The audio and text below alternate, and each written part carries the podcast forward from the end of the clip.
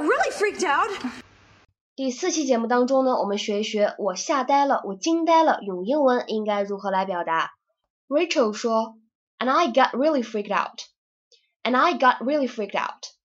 在这里呢，I got really freaked out，其实就表示，哎呀，我真的吓呆了，吓死了，魂儿都吓出来了。